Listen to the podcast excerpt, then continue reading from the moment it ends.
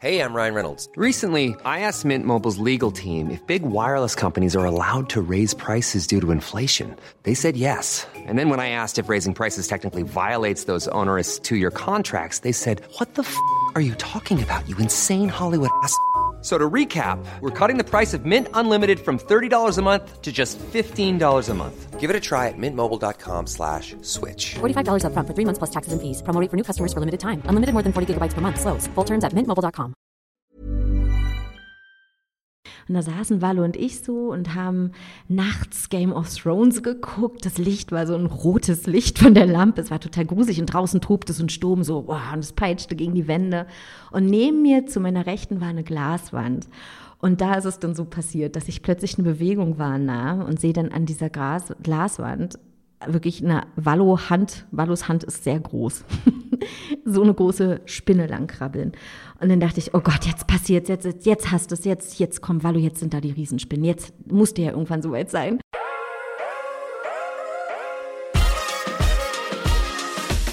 Hallo und herzlich willkommen zum Peace, Love and Om Podcast. Ich bin Katja und mein Gast ist die liebe Melli. Einige kennen sie und ihre Familie vielleicht von Instagram unter dem Namen Mellow Magic World oder von meinem Video auf YouTube. Melli und ihr Mann Wallo sind zusammen mit ihrer Tochter kurz vor Corona zu ihrer Weltreise im Wohnmobil gestartet, haben unterwegs in Portugal Nachwuchs bekommen und sind aktuell in Mexiko. Hallo liebe Melli. Hallo Katja, schön, dass wir uns hier hören zusammen. Habe ich das gut zusammengefasst bei euch? Ja, genau. Wir sind, ähm, ja, wir sind 2019 aufgebrochen. Da war ich noch schwanger mit unserem Sohn Aren. Wir haben den dann im ersten Lockdown in Portugal auf die Welt gebracht und dann hat es uns ganz spontan rüber über den Atlantik gezogen äh, nach Zentralamerika und jetzt sind wir fast auf den Tag genau schon ein Jahr hier in Mittelamerika, aktuell in Mexiko. Genau. Die Weltreise ist zur Lebensreise geworden. Wahnsinn, Wahnsinn. Genau, wir haben uns vor, vor fast drei Jahren getroffen. Das ist, das ist ewig her. Und das war, glaube ich, so euer Startschuss. Ne? Also ihr seid quasi nach dem Video losgefahren. Ihr, ihr seid gerade fertig geworden mit dem Ausbau und seid dann los. Habe ich das richtig in Erinnerung? Ja, also wortwörtlich, ganz genau an dem Tag. Ich werde es nicht vergessen. Wir haben noch in der Nacht vorher den Bus zugerammelt, die Sachen reingerammelt, weil wir ja unseren Termin hatten. und äh, sind dann los und ich weiß noch, wie du uns gefilmt hast und wie die Schränke aufgemacht haben und alles ist rausgefallen, was wir gerade noch so reingerammelt haben und es war so ein Chaos und wir waren noch ganz äh, verwirrt, aufgeregt, chaotisch, wie das eben so ist, wenn man aufbricht, ist ja eigentlich nie entspannt und schön, wie man sich das immer vorstellt. Und ja, ich weiß es auch noch, war noch ein, fühlt sich an wie ein anderes Leben. Hm.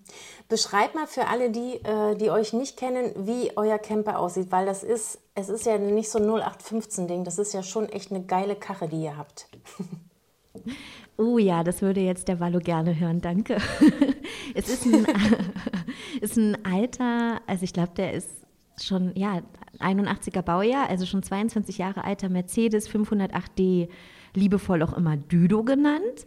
Und ähm, ja, den haben wir ja, den haben wir ausgebaut. Der war vorher schon als Wohnmobil umgebaut worden, allerdings wirklich im Jahr, im Jahr 82. Und wir haben gedacht, ist ja schön, wir machen uns das ein bisschen leichter, wenn es wenigstens schon ein bisschen was vorgebaut äh, ist. Am Ende war es ein Albtraum, weil wir alles rausbauen und zurückbauen mussten, wirklich alles. Und damals wurde halt, um einen Winkel festzuschrauben, wurden halt zehn verschiedene Schrauben genutzt und Wallo musste immer wieder sein Bit ändern, das weiß ich noch. Also wir haben im Akkord den um und ausgebaut innerhalb von sieben Wochen, weil wir so schnell wie möglich los wollten. Und äh, ja, es ja, seitdem unser Zuhause, unser, unser ja, Zuhause, unser Büro, unser Spielplatz und äh, ja, unser kleiner sicherer Hafen. Und definitiv schön. auch ein Abenteuermobil, muss ich sagen. Wir reizen den schon voll aus. Ich habe, ich hab, äh, vorhin habe ich mir erst eine Story von euch auf Instagram an, angeschaut, äh, wo da bleibt einem ja die Luft weg. Ähm, ja, wo ihr mit dem Düdo irgendwie ja, fast stecken geblieben seid oder durch krasse Kurven oder weiß nicht so, wo er fast umgekippt war und man hört, du, du filmst es und man hört dich immer nur, oh mein Gott. Ja, ja, wir, wir haben ja die Dachkisten oben drauf und dadurch, dass da das ganze Werkzeug drin ist, Valo baut ja und macht ja alles selber an dem Düdo, ist das oben schwer. Das heißt, wir haben einen ganz blöden, also wenn wir seitlich kippen, zieht es uns halt runter. Und wir hatten schon so ein paar Situationen, wo der echt fast umgekippt wäre. Und das war, das ist wirklich, da bleibt einem das Herz stehen. Und zuletzt war das hier in, in Mexiko der Fall wo eine Straße so doll abfällig war und wir mussten auf diesem großen Gefälle wenden und das war einfach furchtbar. Das war ja, aber das ist es ja, ne? wenn man es am Ende sozusagen überlebt. Und das war ja wortwörtlich eine Situation. Valu wäre ja war auf der falschen Seite. Er wäre auf ihn, also der Bus wäre auf ihn raufgeknallt, förmlich.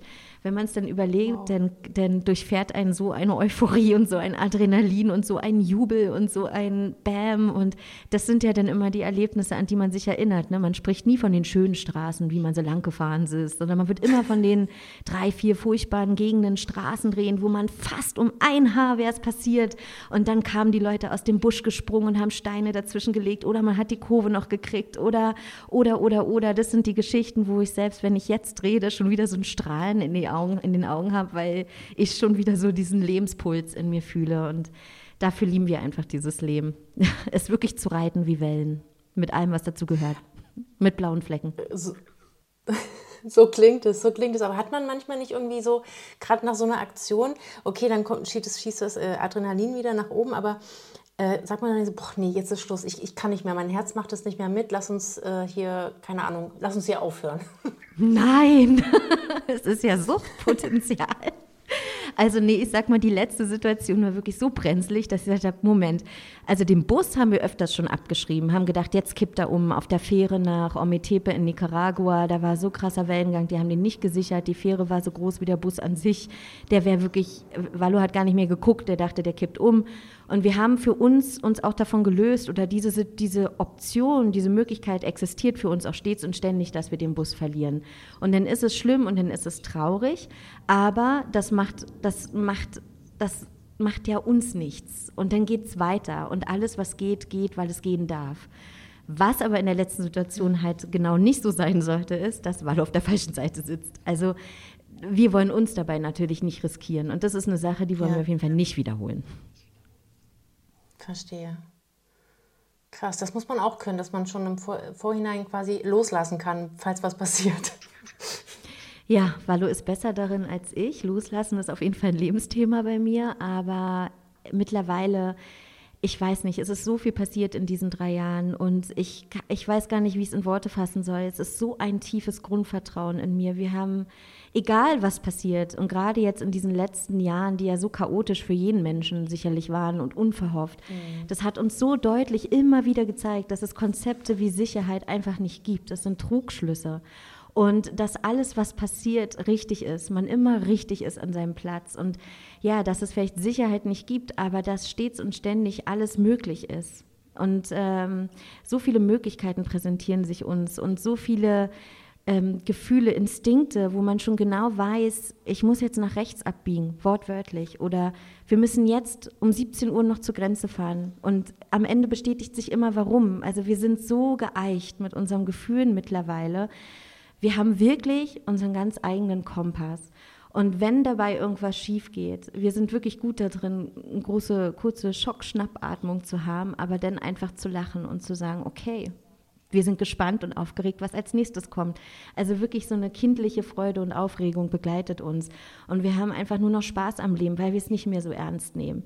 Weil, ja, wir uns auch nicht mehr so aufs Negative konzentrieren. Wir, wir wirklich folgen der Freude und das klingt so einfach. Das ist natürlich nicht immer einfach aber es zahlt sich aus und wir sind immer, immer richtig. Das ist unglaublich. Und selbst wenn man erst denkt, oh nein, jetzt ist was schiefgelaufen und das wollte man so nicht oder der Plan ging nicht auf. Klar, mittlerweile machen wir kaum noch Pläne, aber auch dann am Ende, du bist immer da, wo du sein sollst. Das ist, das macht es einfach nur noch faszinierend. Man guckt seinen eigenen Film an und denkt, wow. Ich freue mich einfach nur noch auf alles, was kommt. Mit oder ohne Bus. Krass, was für eine Entwicklung. Und das ist jetzt alles quasi so in, in den letzten drei Jahren passiert, diese, diese Entwicklung bei euch, diese, diese Entschlüsse und diese Erkenntnisse. Bei mir nicht, sagen wir mal so. Ich bin eigentlich zeitlebens schon durch die Welt gejagt. Äh, Von den einen wurde ich für meinen Mut bewundert, von den anderen für meine Naivität belächelt. Das geht ja oft Hand in Hand. Und ähm, habe mir eigentlich immer, also es wurde fast ein Hobby, dass ich mir immer wieder selbst bewiesen habe, dass nichts schiefgehen kann, wenn ich von mir aus agiere. Also nicht aus meinem Verstand heraus, sondern wirklich aus meinem Herz-Bauchraum, weil der ist ja der Ratgeber von mir. Alles andere sind ja Sachen von außen. Und wenn ich da wirklich voll bei mir bin, es ist wirklich faszinierend gewesen, wie ich es mir immer wieder neu bewiesen habe. Aber in den letzten drei Jahren ist es dann wirklich zu einem Punkt gekommen, dass ich damit aufgehört habe, es mir überhaupt noch beweisen zu müssen. Das ist ein ganz tiefes Wissen in mir. Ähm, ja, wow. dass das immer richtig ist. Ja, ich könnte da viel bessere Worte finden, aber gerade wollen sie nicht ganz so fließen. Ähm, ja, es ist einfach ein wunderschönes Gefühl, wenn man sich auf dem, vom, vom Leben wirklich tragen lässt. Und das heißt loslassen, loslassen. Es ist immer das, wovor alle Menschen Angst haben. Das muss ja nicht bedeuten, man zieht in einen Bus, aber sei es, man nimmt einen neuen Job an, wo erstmal nichts sicher ist. Oder immer, wenn es heißt, es ist etwas nicht mehr sicher. Es ist ja wie unser Kasten, in den wir um uns herum gebaut haben oder der um uns herum gebaut wurde in diese feste Form passen wir natürlich nie rein als Menschen, weil wir gar nicht fix und fest und uniform sind. Und deswegen drückt und quetscht es immer an allen Ecken und wir fühlen Schmerz oder Beklemmung oder Unzufriedenheit. Wenn man diese feste Form wegnimmt und sagt, okay, ich lasse ich, ich lasse jetzt von all dem los, ich gehe diesen Schritt hinein ins Leere und vertraue darauf, dass die Brücke entsteht beim Gehen dann schwebt man ja plötzlich. Und plötzlich ist man ja so groß und so frei und man dehnt sich aus und man, man, man ist in der Schwebe, wie man ja auch so sagt. Und am Anfang fühlt sich das Ganze noch furchtbar an und man ist gehetzt. So hat es sich auch bei uns angefühlt, nachdem wir losgefahren sind, nachdem wir uns damals getroffen hatten. Wir waren, mhm. dieses ganze Alte klebte noch in, an uns dran und wir haben immer diese feste Form gesucht, die Leitplanke. Denn mit Leitplanken fährt es sich ja sicherer. Ne? Und die ist alle plötzlich weg. Es ist plötzlich alles weg. Und irgendwann erkennt man aber, wenn man sich nicht mehr dagegen sträubt und nicht mehr diesen festen Rahmen sucht, dass man anfängt zu fließen. Und wir sind fluide Wesen. Und dann ist man in dem sogenannten Fluss des Lebens. Und der ist eben nicht zackig und gerade und rechts und links und sicher und hat Ränder und Planken und Sicherheitsnetze, der ist aber sicher, weil du nicht stürzen kannst, wenn du verbunden bist. Und das ist so eine krasse Erkenntnis, die uns ganz doll gerade treibt. Also wie als ob man so durch die Welt schwebt, aber nicht in, ich weiß es nicht. Es ist wirklich ganz, ganz schön, wenn man einfach merkt, dass man mit diesem Flow gehen kann, in seinem eigenen Rhythmus, mit seinem eigenen Puls. Und dann wird der eigene Puls der Puls der Erde selbst und plötzlich, plötzlich plötzlich gehen die Dinge ineinander wie ein Reißverschluss und alles offenbart sich so und Möglichkeiten kommen und gehen und man sieht die Zeichen. Das klingt jetzt alles wahrscheinlich ziemlich kitschig, aber es ist auch schwer zu beschreiben. Also kitschig würde ich jetzt nicht sagen. Ich finde, das klingt, ähm, ähm, also ich finde es ich wunderschön, aber es gibt natürlich den einen oder anderen Hörer, der damit überhaupt nichts äh, anfangen kann und der natürlich diese Sicherheit, diese vermeintliche Sicherheit äh, braucht und sich dann fragt, ja, aber also das ist ja, das ist ja Quatsch. Also die müssen ja dann irgendwie auch von irgendwas leben. Die können ja nicht einfach los und dann immer irgendwie an etwas, äh, auf etwas vertrauen, dass das Geld kommt. Ähm, wie, wie war das denn bei euch? Also du bist ja eigentlich äh, Lehrerin. Ähm, wie, äh, wie habt ihr euch jetzt finanziert die ganzen letzten drei Jahre? Ja, also ich bin eigentlich nicht wirklich, ja, ich habe als Lehrerin gearbeitet, aber eigentlich bin ich ähm, Geografin aber wie, man, wie es sich so gehört als Geografin, habe ich eigentlich schon alles gemacht, außer was mit meinem Studium zu tun hat. Man muss ja auch gewisse Nischen äh, oder gewisse Klischees erfüllen. Zuletzt war ich aber Lehrerin, das stimmt. Und dann war ich ja schwanger mit Aaron. Und dann haben wir sozusagen dieses Babyjahr genutzt und haben sozusagen unser Elterngeld genutzt und sind los. Aber wir wussten immer schon, das soll keine Elternzeitreise werden. Also dieses Jahr soll auch der Zeitraum für uns sein, dass wir für uns eine neue Möglichkeit finden. Und letzten Endes war es dann im April 2020, da ist dann Aaron geboren. Ähm, dann hatten wir ein Jahr bis April 2021. Und ich weiß noch, ähm, dass wir nochmal nach Hause gefahren sind. Wir haben die Familie besucht über Ostern Ende März 21 und sind wieder abgefahren. Und wir hatten bis dahin aber eben noch keine Finanzierungsmöglichkeit. Also ich habe verschiedenste Projekte gemacht. Wir haben in verschiedensten, sagen wir mal, Branchen reingeguckt. Ich habe mir verschiedenes durch den Kopf gehen lassen. Wir hatten ein Doku Dokumentarfilmprojekt, was wir gemacht haben, was aber ganz mies gescheitert ist, leider. Ähm, also sowas gehört natürlich auch dazu. Das ist nicht immer einfach. Wir haben mhm. und, und, wir sind dann aber letztlich genau aus Deutschland losgefahren und wir hatten dann aber schon so dieses Vertrauen, dass wir halt so dachten, krass, also in zwei Monaten haben wir kein Geld mehr und ich wir wussten aber einfach, dass das kommt. Das war einfach ein ganz starkes Gefühl. Und dann sind wir nach Spanien und da hatte ich mich dann mit Online-Marketing beschäftigt und ähm, das ging dann auch ratzfatz, dass ich mir das gut angeeignet habe und dann gut anbieten konnte auf ortsunabhängiger Basis, also komplett flexibel eigentlich, sowas, was ich gesucht hatte.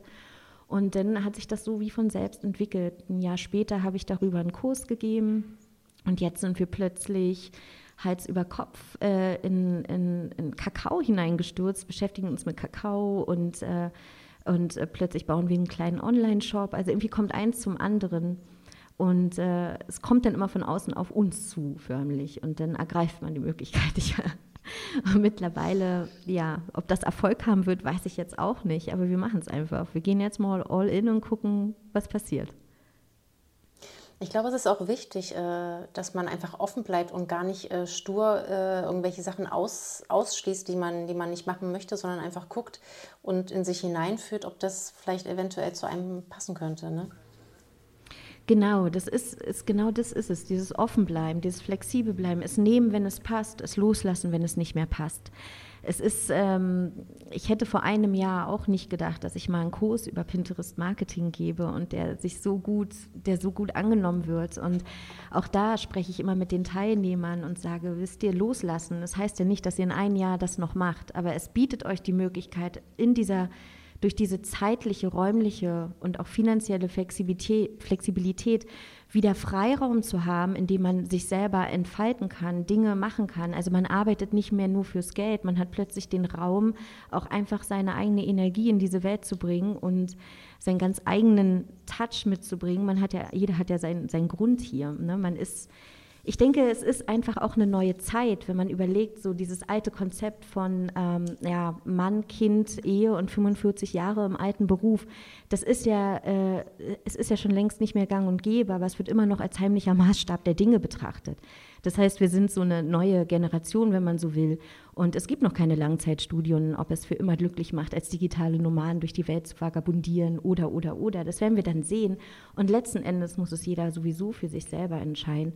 Und wenn, solange es sich gut anfühlt, finde ich, sollte man es machen. Und wenn nicht, dann geht man neue Wege. Und dieses neue Wege gehen, stets und ständig als Option in sein Leben zu integrieren, ich glaube, das ist so die Herausforderung für viele Menschen.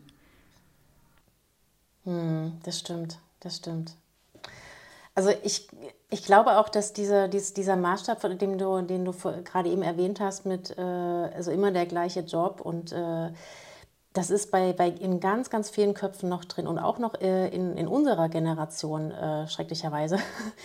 Und man wird irgendwie immer total komisch angeguckt oder ich lese es unter, meinen, äh, unter den, in den Kommentaren unter meinen Videos, wenn sich äh, Menschen irgendwie durch Influencer-Dasein ähm, äh, finanzieren.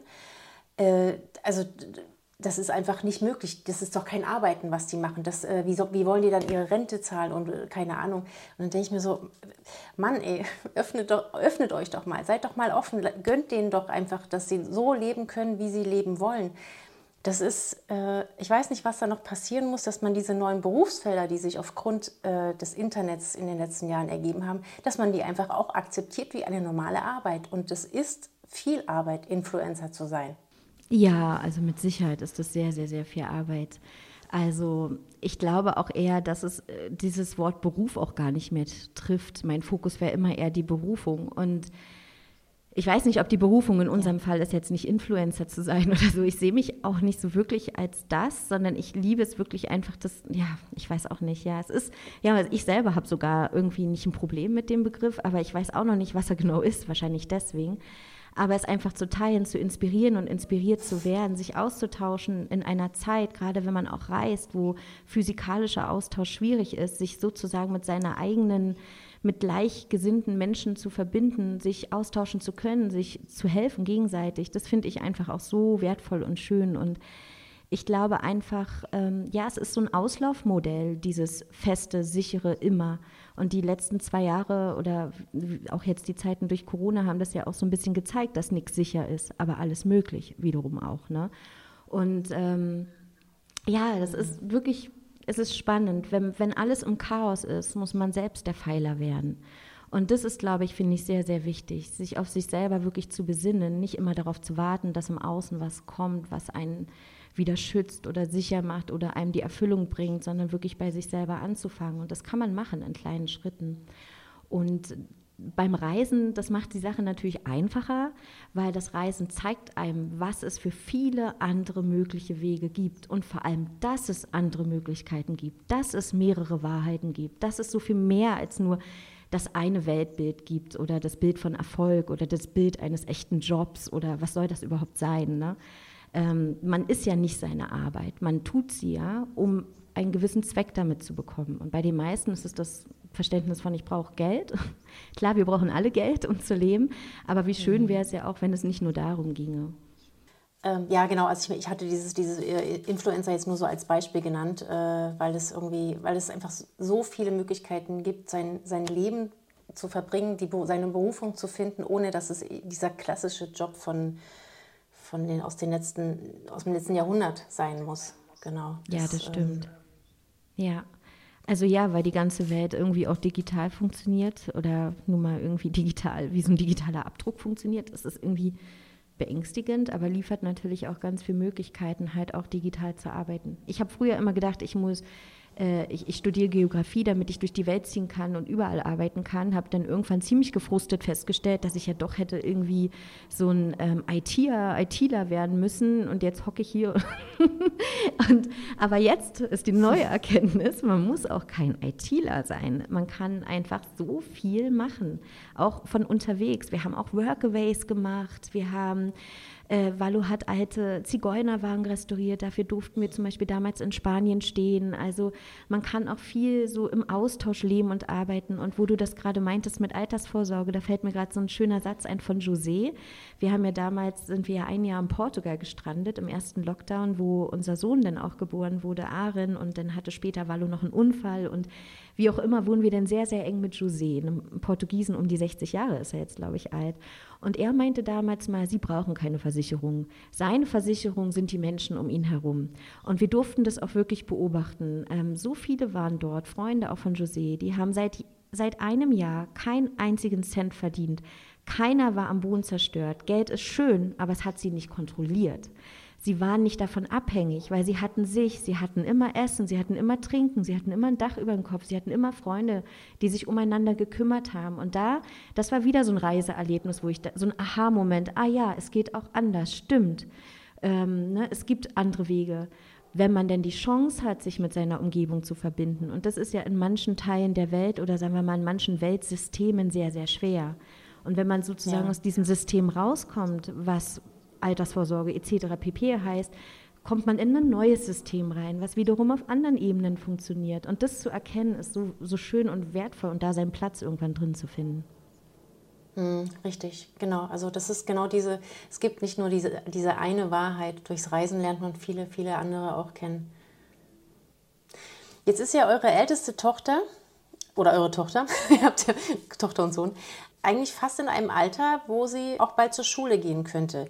Wie habt ihr das dann geplant? Ja, sie ist sechs. Unsere Tochter ist sechs Jahre alt. Ähm, sie wäre theoretisch Schulkind, aber ähm, wir sind jetzt aktuell Freilerner. Also nicht nur sie, wir ja auch, wir alle. Also unser Leben jetzt auch von mir und Wallo ist ja auch ein reines Freilernerleben. Wir haben uns ja alles selber angeeignet, was jetzt äh, was wir jetzt machen und waren noch nie so erfolgreich, seitdem wir es so machen, seitdem wir eben das lernen, was uns begeistert. Und genauso ist es auch bei unserer Tochter Alva. Die meisten Fragen unter meinen, äh, unter meinen Videos ist immer dieses, ja, aber äh, ihr braucht doch äh, einen, einen Wohnsitz irgendwo, ihr könnt doch nicht einfach ohne Adresse rumreisen und so weiter und so fort. Wie habt ihr das denn äh, gelöst? Also ähm, sonst wäre ja die Alba irgendwie auch schulpflichtig in Deutschland. Ähm, wie, wie, wie, kann man sich das vorstellen, wenn man einfach permanent unterwegs äh, sein möchte? Wie kann man das für sich lösen, ohne dass man in eine Grauzone gerät? Mm, ich glaube, zumindest am Rande Grauzonen zu berühren, könnte immer der Fall sein. Also wir sind auf vielen Ebenen, nicht nur bei Alva, auch grauzonig unterwegs. Ähm, Aber es ist natürlich die einfachste Möglichkeit, ähm, sich abzumelden. Also ich bin abgemeldet und Alva ist ebenfalls abgemeldet.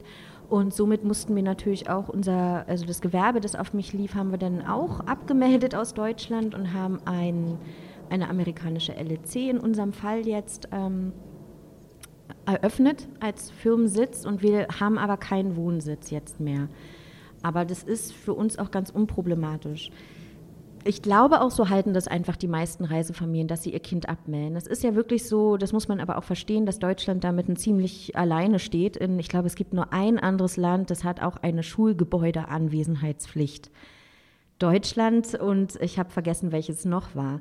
Aber das ist in, in keinem anderen Land so krass. Und durch diese Schulgebäudeanwesenheitspflicht bleibt der vielen Eltern gar keine andere Wahl mehr, dass sie ihr Kind abmelden müssen, weil man sonst eben unter diese Schulpflicht fällt. Aber auch da es gibt ja nicht ein deutsches Schulgesetz, es gibt ja 16 deutsche Schulgesetze. Auch das ist total kompliziert und die Bearbeiter wissen meist selbst nicht genau, was los ist. Und ich kenne tatsächlich auch Familien, die in Deutschland leben und haben auch Freilernerkinder. Ähm, ja, es ist tatsächlich noch ähm, ziemlich konfus, aber ich sehe da eine dolle Entwicklung. Auch in Österreich geht es ja wirklich hin mit bis zur Legalisierung des Freilernens. In Irland ist Freilernen total, also absolut möglich und anerkannt. Und da passiert gerade ganz viel. Und für mich ist das auch mit ein Teil dieser neuen Zeit, dass jeder seinen Weg für sich finden darf. Ich will auch nicht sagen, dass Freilernen für jeden passt. Ähm, schließlich ist es eine Familienentscheidung und nicht nur eine Entscheidung fürs Kind. Also wenn man 9 to 5 arbeiten geht im Büro, dann kann das Kind schlecht ein Freilernerkind sein, weil wie soll man das leisten? Also das, aber für manche Familien passt es wieder und da sollte meines Erachtens auch die Möglichkeit gegeben werden, dass selbstbestimmte Bildung trifft begrifflich ja eigentlich viel besser als frei lernen, dass selbstbestimmte Bildung auch stattfinden darf. Denn Lernen tun Kinder stets und ständig. Aber das ist auch spannend, weil es sind ja, da gibt es ja auch dieses englische Wort Unschooling für. Und das finde ich auch spannend, weil es sind ja nicht die Kinder, die sich quasi unschoolen müssen, sondern wir Eltern. Wir müssen eigentlich dieses Schulsystem, wie wir es kennengelernt haben, aus unserem System rausholen und hin zu Vertrauen dass das Kind seinen Weg geht und wir es bestmöglich begleiten und unterstützen, aber nicht vorgeben und nicht vordiktieren und nicht äh, limitieren in vielen Dingen ja auch.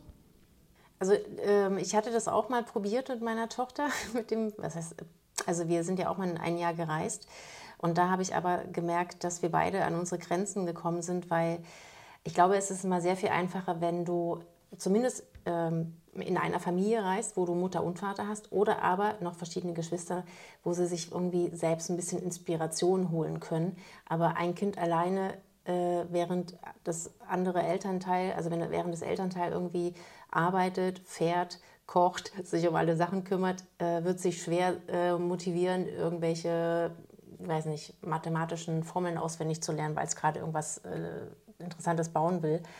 Ähm, da war klar irgendwie, sie hängt dann nur am Handy oder am, am Tablet. Und das war irgendwie, das war relativ schnell, hat sich relativ schnell abgezeichnet und ich wusste, das ist nicht unser Weg. Ja, es kommt immer sehr auf, auf das Kind auch mit an und auf einen selber und ob das alles stimmig ist, mhm. aufs Alter. Aber es ist, glaube ich, auch, man, man könnte das natürlich, wenn die Mama kocht oder gerade einen Kuchen backt, dass man dann halt einen Kuchen backt, aber sehr detailliert ein Viertel, ein Drittel. Und dann fängt man an, damit was zu rechnen und zu machen und zu gucken, woraus besteht Mehl. Und plötzlich ist es diese allumfassende Bildung, ne? nicht nur Mathe, sondern, ah, wir haben jetzt hier Mehl, wie ist denn die Entwicklung, woher kommt es eigentlich? Ah, wie wird denn das zu Mehl? Was kann man damit machen? Was für Brotarten gibt es? Was ist überhaupt da drin in so einem Brot? Und wie wiegen wir das jetzt ab? Und wenn wir davon was wegnehmen und davon was dazunehmen, was ist dann? Und, und ich glaube, so funktioniert das bei uns halt auch eher. Es findet halt stets und ständig statt, wenn wir im Supermarkt sind, ähm, und Alva mit Geld bezahlen möchte, dann rechnen wir. Wenn sie Bücher lesen will, gucken wir immer an uns die Buchstaben. Sie hat auch oft Lust, richtig Buchstaben schreiben zu lernen. Sie kann auch schon schreiben und ziemlich viel lesen. Wir reden über den Kreislauf der Gesteine, weil wir auf dem Vulkan waren. Wir reden über den Kreislauf des Wassers. Das ist eigentlich Stoff der vierten Klasse. Und ähm, wir reden mhm. über die Sterne, über die Physik, über Astrologie, über was ist eigentlich ein Mensch. also wirklich, wir sind so tief den ganzen Tag am Reden und Machen. Ähm, bei uns ist es eher schwierig, weil noch ein kleines Geschwisterchen dabei ist und ich oft nicht die Zeit und Ruhe habe, um mit Alva da mich noch mehr zu widmen, weil eben immer ein kleines Geschwisterchen mhm. um uns rumtobt. Das hat auch so seine, also seine Herausforderungen. Ja, ja. Ja, also das ist, das ist schon echt schön, dass man das, äh, dass man eigentlich quasi mit, mit dem Leben lernt. Ne? Also dass alles, was, was auch wirklich wichtig und was relevant ist, ja eigentlich im Leben auch schon stattfindet. Und die Schule das irgendwie leider so äh, langweilig runtergebrochen rüberbringt. Ähm, dabei ist es so viel schöner an, an, an diesem Beispiel, was du eben gesagt hast, äh, das auch zu, zu lernen. Aber es gibt ja auch immer mehr Schulen, glücklicherweise, ähm, freie Schulen, die äh, mehr oder weniger dieses Konzept so langsam auch aufnehmen. Ja, das finde ich auch richtig gut. Also ein freies, offenes Bildungsangebot. Ich bin ja auch nicht gegen Schule. Ich, ne, also so gemeinschaftliches Lernen auf freiwilliger Basis finde ich wunderbar. Aber man muss halt immer gucken, diese Benotungssysteme auch. Ich habe ja in der Schule gearbeitet. Ähm, und dann kannst du nicht anders, ne? Dann passt das halt nicht in die Normtabelle. Und ich muss ganz ehrlich sagen, wenn ich das Wort Norm kriege ich schon Gänse, also das ist für mich ein Unwort. und dann passt das arme Kind in diesem Fach nicht rein. Und dann musst du den Wert des Kindes in einer Note wiedergeben. Und dann ist es eine 5 und vor dir sitzt ein zerbrochenes, kleines, achtjähriges Mädchen. Und dann versuche ich ihr zu erklären, dass das nicht schlimm ist und dass sie trotzdem wertvoll ist glaubt sie mir natürlich nicht. Und dann geht es ja weiter. Ne? Was, jeder Lehrer hat ja ein ganz eigenes Bild von ihnen und keiner kennt sie. Ich finde es fast anmaßend. Also ich rede nicht gegen Lehrer. Ich, ich bewundere alle Lehrer, die weiter Lehrer sind und da ihr Bestes geben, sind unglaublich wichtig.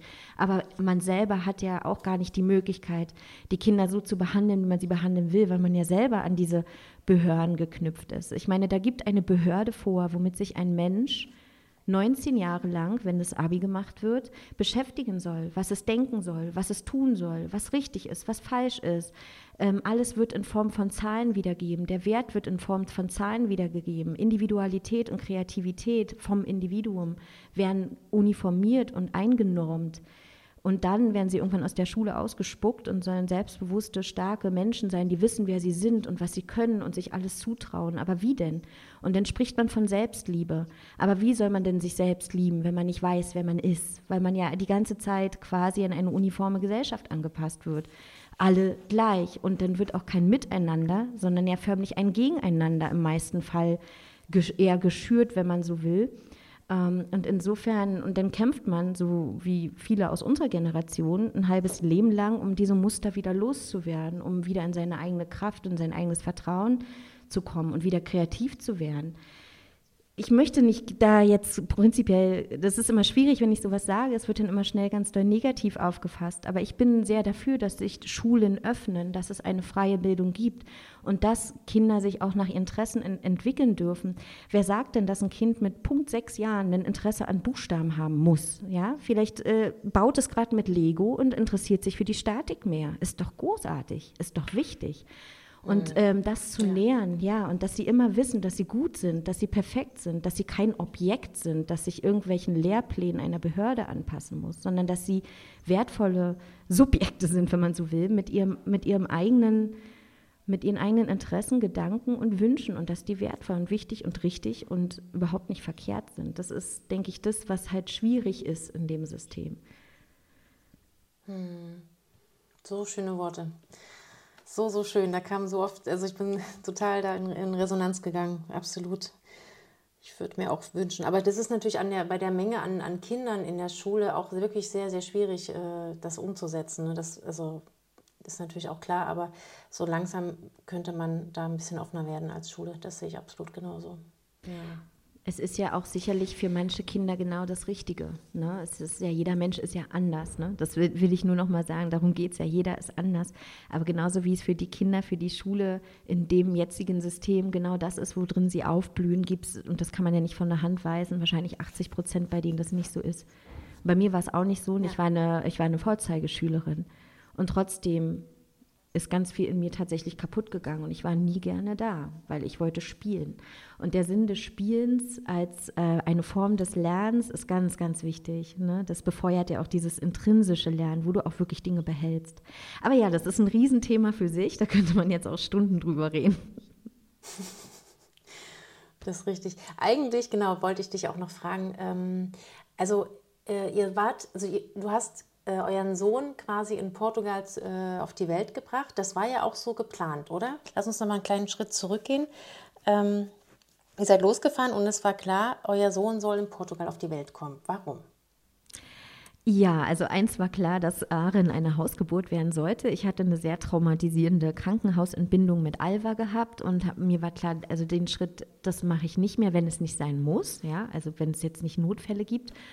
Und dann war für mich eigentlich ganz klar, dass es am Ende Portugal wurde, weil die Hebamme zu uns gekommen ist. Also es war wieder so ein Moment. Ich saß mit einer Bekannten und sie meinte, sie kennt eine Hebamme in Portugal. Und dann war klar für mich, dass ich nach Portugal gehe, weil gerade Südeuropa, was man da über Krankenhausentbindungen hört. Also das war für mich ein No-Go damals. Das wollte ich nicht. Ja. Da gibt es keine Selbstbestimmung bei der Geburt. Und dann, Richtig. genau. Und dann kam aber der, ja, ähm, ja, Corona dazwischen.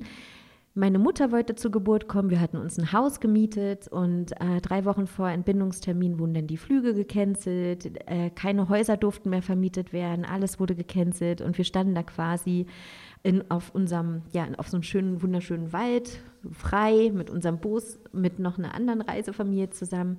Und da habe ich doch gedacht, alles klar, naja, dann kriege ich ihn hier im Wald. Mich schon damit angefreundet. Ich dachte, ich gehe trotzdem nicht in mein Krankenhaus.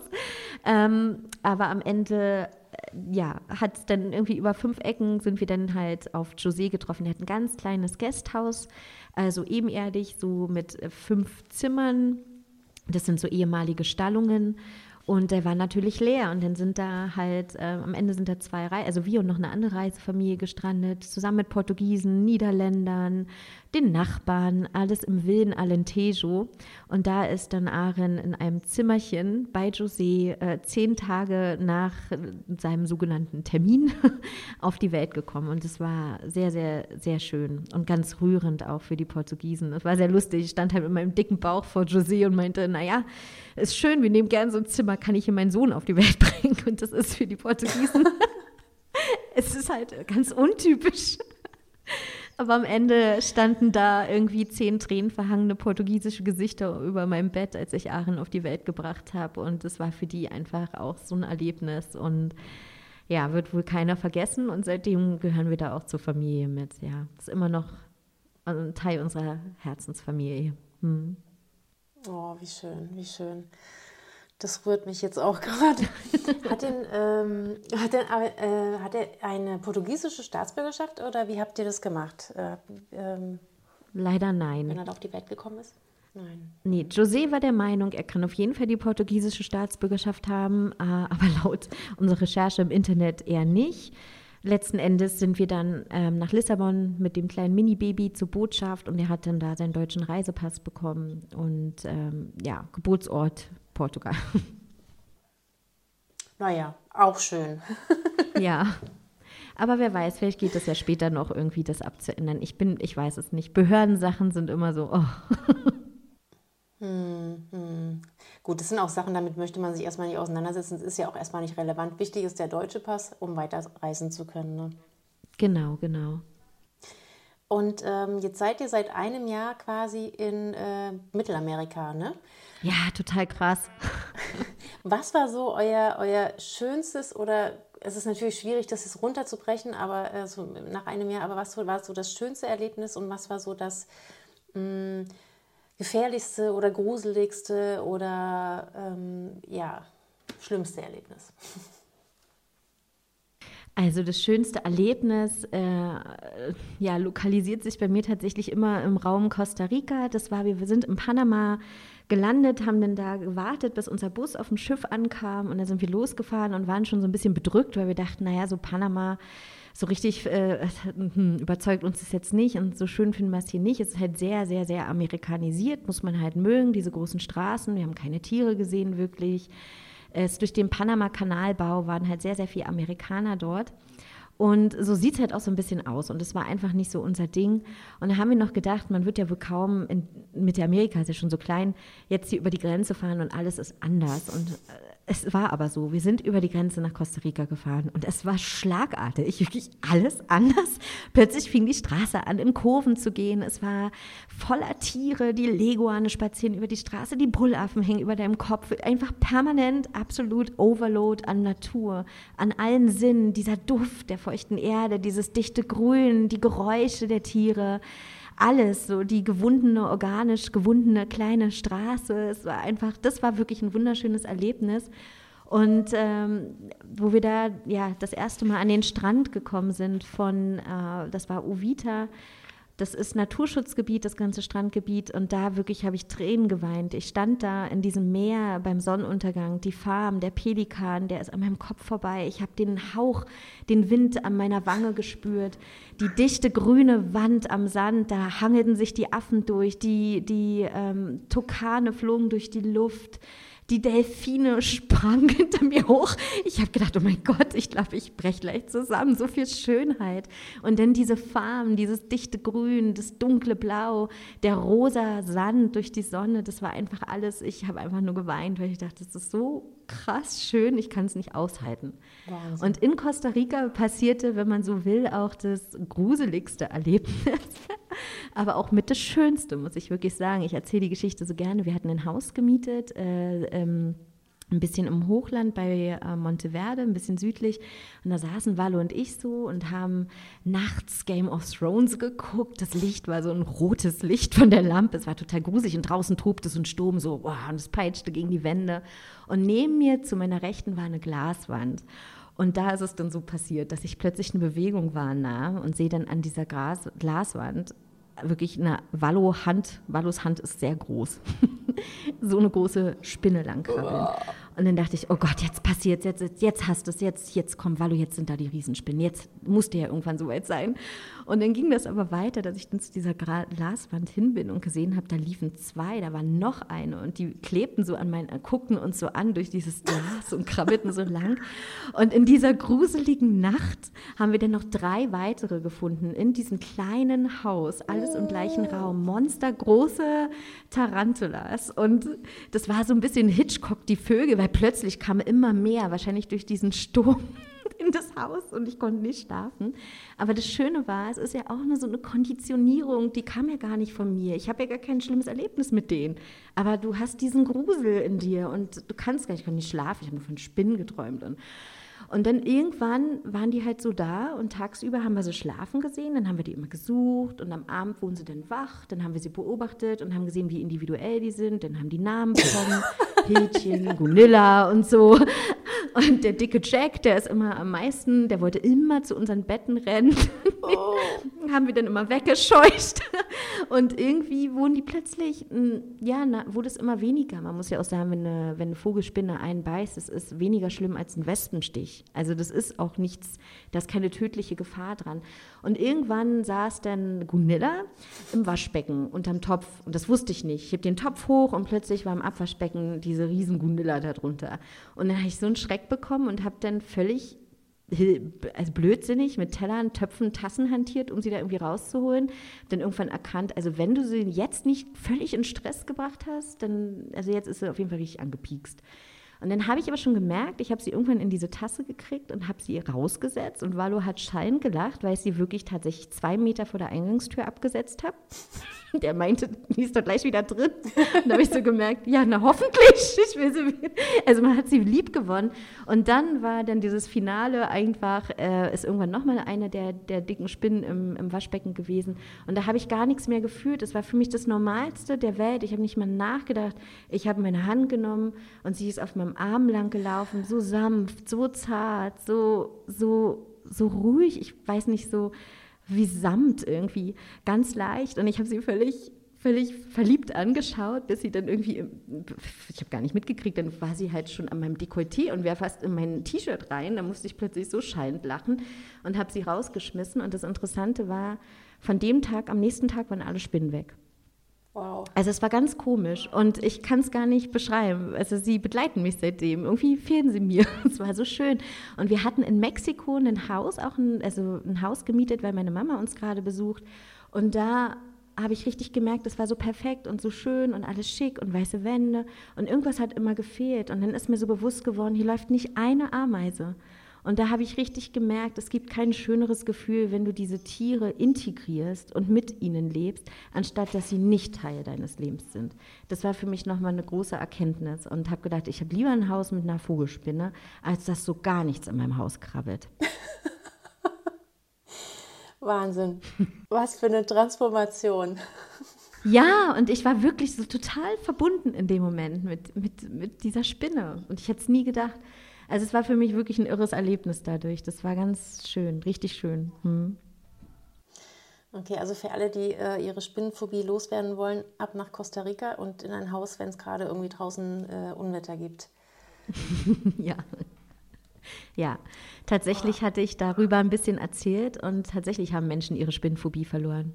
Also ich bin da mehr ins Detail gegangen. Also wenn ihr Angst habt vor Spinnen, meldet euch bei mir. Hm. Machst du auch so Coachings? Also Coachings direkt nicht. Wir haben, also wir gehen sehr, sehr viel Richtung Spendenbasis und ich möchte das mehr und mehr ausbauen. Und man kann auf unserer Webseite auf jeden Fall Beratungsangebote auf Spendenbasis finden. Man kann sich mit mir immer verbinden auf jedem Thema auf reiner Spendenbasis. Und das machen wir auf jeden Fall. Und ähm, zukünftig wird es auf der Webseite auch wieder den Podcast geben, den ich sehr lange hatte, der heißt Weltgestöber. Und ähm, ja, auch Lives und äh, so ein bisschen tiefere Themen, die wir da beleuchten werden, auch auf reiner Spendenbasis. Genau. Also das macht mir große, große Freude, da Menschen zu helfen, loszulassen, sagen wir mal so. Das klingt schön. Die Links werden wir natürlich auch alle in die, in die Shownotes unten ähm, reinpacken, damit da jeder den Weg auch zu dir finden kann. Das ist lieb, danke. Ähm, gib mal so einen kleinen Ausblick, Melli, so für die nächsten drei Monate. Ich weiß, ihr plant nicht, aber äh, was ist so, ja, was glaubt ihr, wo geht's hin? Also was sind so eure Wünsche? So fürs Jahresende. Tatsächlich sind die nächsten ein, zwei Monate ausnahmsweise mal so ein bisschen grob geplant, weil wir ja gerade, ähm, also wir möchten unsere Liebe zum Kakao teilen und das bauen wir gerade aus. Und meine Mama ist ja gerade zu Besuch. Das heißt, wir werden hier in Mexiko sein bis Ende November in San Cristobal und werden da ganz hart versuchen, das Ganze äh, möglich zu machen, mit Hilfe meiner Mama. Und dann ist es so ein bisschen offen, wie es weitergeht. und zieht es eher Richtung Süden wieder zurück. Aber auch unser Herz pocht so ein bisschen für so ein ähm, Stück Land, also wo wir unsere kleine eigene Vision vielleicht aufbauen können. Ähm, gleichzeitig haben wir aber auch so ein bisschen Sehnsucht nach einem Co-Zauber den es hier natürlich nicht gibt in Mexiko oder in Mittelamerika. Aber mal gucken, was sich da noch ergibt. Wir sind selber sehr gespannt. Hm, ein Expeditionsmobil sozusagen. Ja, so eine alte Feuerwehr wäre schon. Also Allrad mhm. zu haben macht schon Spaß. Wir sind einfach, ja, wie man mitgekriegt hat, auch nicht ganz so die, die immer die geraden Wege und die Straßen nehmen. Wir mögen es links und rechts abzu, abzufahren. Und insofern, das wäre schon schön. Aber mal gucken, vielleicht verschiffen wir auch nach Südamerika. Okay, es bleibt also weiter spannend bei euch. Ja, auf jeden Fall. Okay, liebe Melli, ich danke dir vielmals, dass du heute mein Gast gewesen bist. Es war super interessant und eklig zugleich, wenn ich jetzt an die Spinnen denke. Aber ähm, du hast so eine, so ein, eine Art, Dinge zu beschreiben und zu, also man, man spürt das, du, du berührst die Leute, äh, wenn du sprichst. Und ich habe diese, diese drei Spinnen und diesen kleinen, dicken Jack James, ich habe den Namen vergessen, ähm, ich habe diese Spinnen tatsächlich lieb gewonnen. Also du hast da wirklich ein unfassbares äh, Talent. Also ich, äh, ich, ich bewundere dich. Ja, ich, ähm, ich liebe es auch, Dinge erfahrbar zu machen durch Worte, geschrieben oder gesprochen. Irgendwann schreibe ich mal das Buch, von dem ich seit 15 Jahren träume oder in Gedanken immer schon schreibe. Unbedingt, unbedingt. Ich wünsche euch alles, alles Liebe und Gute in Mexiko und auf eurer weiteren Reise. Und ähm, ich werde dich auf Instagram weiter verfolgen. Und ich finde es unglaublich toll, was ihr in den letzten drei Jahren erlebt habt, wie ihr euch weiterentwickelt habt. Und ähm, ja, alles, alles Liebe und Gute für euch. Auch ich danke dir. Ja, ich fand es wunderschön, mit dir zu sprechen. Und ja, lass uns das wiederholen. Bis dahin wünsche ich dir auf deiner sehr abenteuerlichen Lebensreise auch einfach Freude und Erfolg und alles.